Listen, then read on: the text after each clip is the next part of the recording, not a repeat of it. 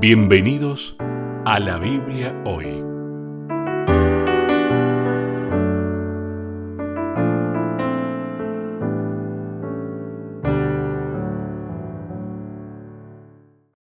Bienvenidos una vez más, nos encontramos en la Biblia hoy. Está con nosotros el pastor Leo Meda. ¿Qué tal Leo? ¿Cómo estás? Muy bien, Lucho, ¿vos qué tal? Bien, bien, gracias a Dios. Qué bueno. Yo también, muy, muy bien, contento. Qué bueno. Una gran lección tenemos hoy. Un gran tema. sí. Qué tema, ¿no? Bueno, venimos teniendo una serie de temas y me parece que vamos a seguir teniendo una serie de temas de esos que hay que aprovechar. Tengo que confesar que me pasa como maestro de escuela sabática cuando eh, repasás junto a los miembros de esa clase que hay repasos que se pasan más lento y hay repasos que pasan más rápido. Y este es uno de esos donde parece que los 40 minutos, 50 minutos con la clase no alcanzan. No. Y se pasa volando. Sí. O sea, quiere decir que estos temas, ah, no sé, están abarcando, por lo menos en la vida de mis amigos cercanos, eh, despertando muchas inquietudes muy buenas. Y muy buenas reflexiones también. Qué bueno. Sí. Así Bueno, que eh, contento. Ese es uno de los objetivos justamente de esto, ¿no? Bueno, nos pasa en este encuentro. No nos va a alcanzar el tiempo para ver todo. En el encuentro anterior nos había pasado ah, algo parecido con un solo versículo que usamos como clave. Y, Sí, ¿no? y llegamos a en estos postreros días y alguna palabrita más. Tal cual. Y ahí se terminó nuestro encuentro. Eh, como dicen que en radio el tiempo es tirano, Mm, mira. ¿eh? Es cierto, ¿eh? Pasa rápido. pasa rápido. Así que bueno. Bien, tema de hoy.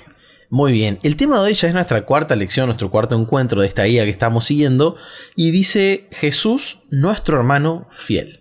Uy, hay varias palabras para entender.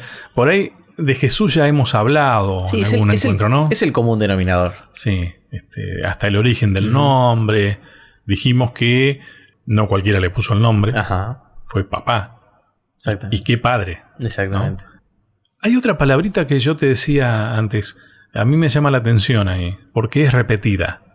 Nuestro. Sí, la hemos visto en otra semana. en ¿no? otra semana, ¿sí? Como que Cuando había ahí- hablábamos de nuestro mediador, nuestro sumo sacerdote, Redentor. y- y nuestro redentor, y ahora nuestro Hermano, fiel. Es nuestro, somos, somos ricos. Eh, todo eso es nuestro. Claro.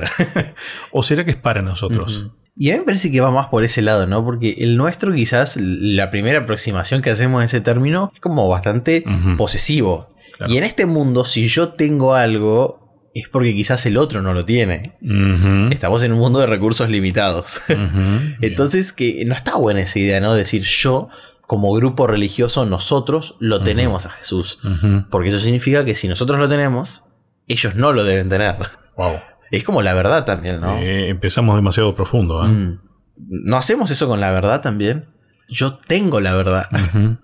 A ver, yo siempre planteo esto. Lo menos que tenés que creer es que lo que vos crees es verdad. Si no, ¿para qué lo crees? Claro. Y hay algo que está fallando ahí, ¿no? Pero el tema es, ¿qué haces con esa verdad? Y esa verdad incluye el compartirla. Porque esa verdad tiene un paquete completo, ¿no? Es un pack Claro. entero. sí, tal cual. Y dentro de ese pack está la idea de compartir. Compartir. Exacto. Y, y- y yo creo que vos dijiste que no es nuestro en un sentido quizás así posesivo, sino que es un para, Para nosotros. para nosotros. Sí. En beneficio de nosotros. A ver, eh, combinaría si uno dijera en lugar de Jesús, nuestro hermano fiel, Jesús, un hermano fiel para nosotros. Muy buena. Ujú. Creo que ahí sería un ejercicio mucho más, incluso hasta comunitario, es decir, para nosotros, todos los que quieran ser parte. A ver, te voy a sacar una palabrita que vos hablaste varias veces de esto, desde lo relacional. Exacto, desde lo relacional. ¿no? Exactamente, muy bueno. Incluso creo que todos tenemos una idea de hermandad basada en nuestras relaciones, Claro. en nuestra experiencia familiar. Sí. Y, y además por momentos, ¿no? Porque típico. Especialmente cuando se es chico o se es adolescente, ¿no? Sí, ¿Con quién es con el que más se pelea? con tus hermanos. ¿No? Bueno. Mientras más cercanos, Entonces, imagínate si uno se queda con esa idea y la trasladas a Jesús, hermano fiel. claro. Sí, sí, sí. No, no va por ahí, ¿no? No, tal cual, exacto. Y por eso creo que es importante dejar que la Biblia nos hable. Y no es un ejercicio de, de tabla rasa donde dejamos nuestra mente en blanco porque a mí me gusta pensar que Dios se aproxima a mi realidad para cambiarla. No es que borra mi realidad para cambiarla. Porque si no, este mundo ya hubiera sido borrado, ¿no? Está trabajando con el material que tiene. Y trabaja con nosotros. Entonces hay que dejar que la Biblia hable muchas veces para redefinir ideas. Y la de paternidad también es otra. Es verdad. Creo que eh, en la vida nos encontramos con ejemplos de tristemente malos padres también. Así como los hay excelentes. Sí.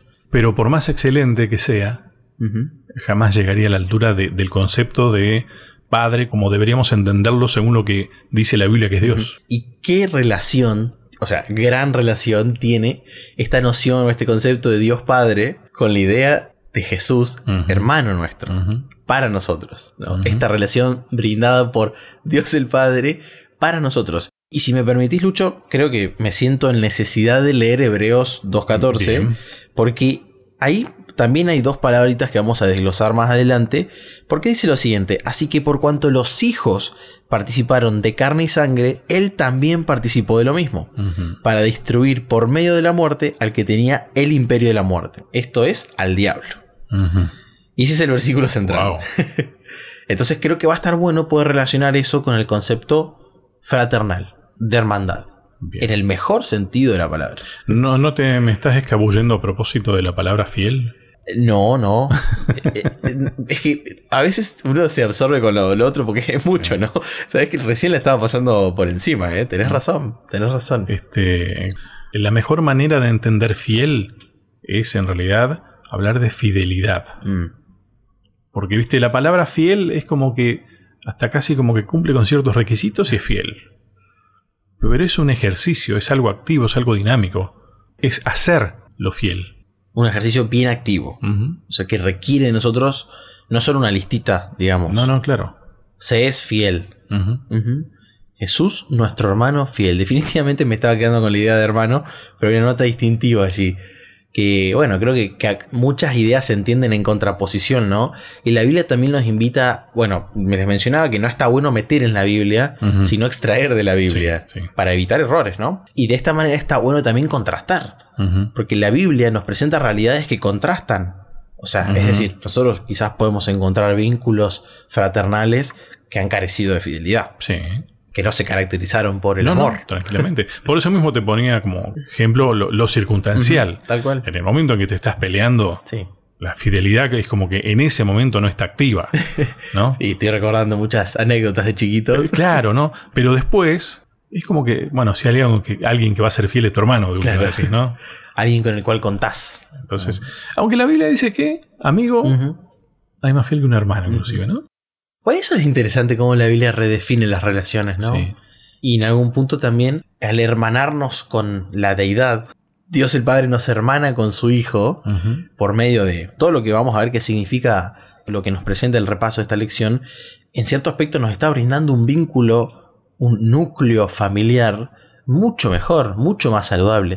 Eso no significa que vamos a estimar lo que tenemos.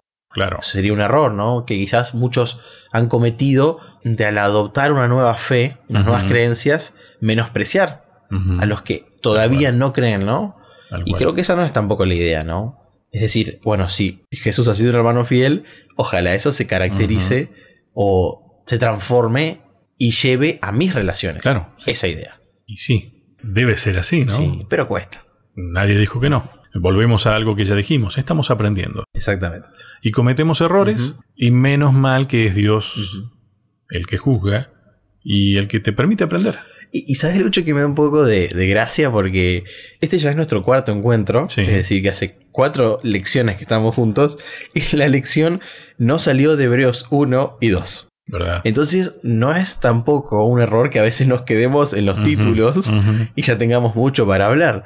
Porque si nosotros vamos a leer hoy, nos vamos a dar cuenta que estas dos ideas se encuentran redundando y es profundizar un poco más en Hebreos capítulo 1 y en Hebreos capítulo 2. Lo cual me parece impresionante. Bien, es más, ahí hay una parte en la que hace un juego. Lo que dice Hebreos 1 y lo que dice Hebreos 2. Y va contraponiendo una y otra, una y otra.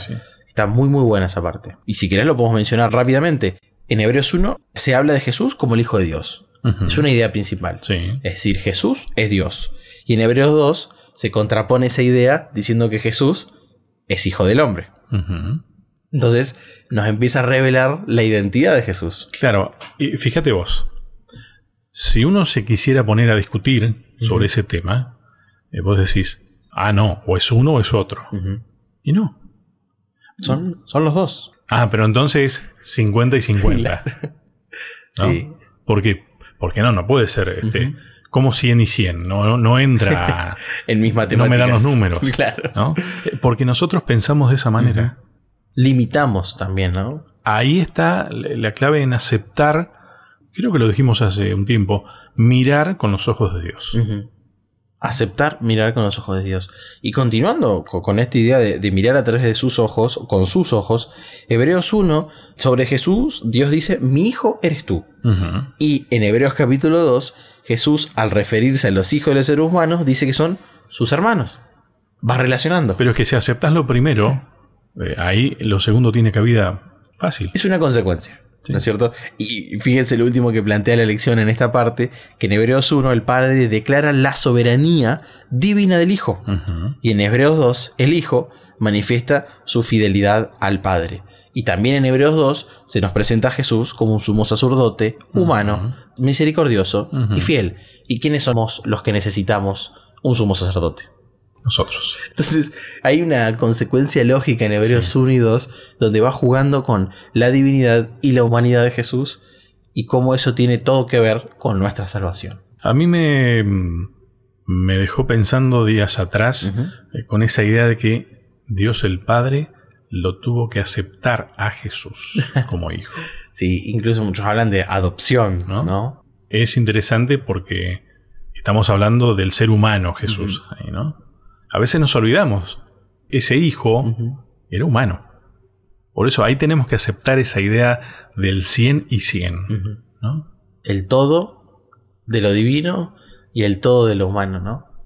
Que de vuelta, o sea, si no está esa parte divina, no podría Tal cual. lograr esta integración, ¿no?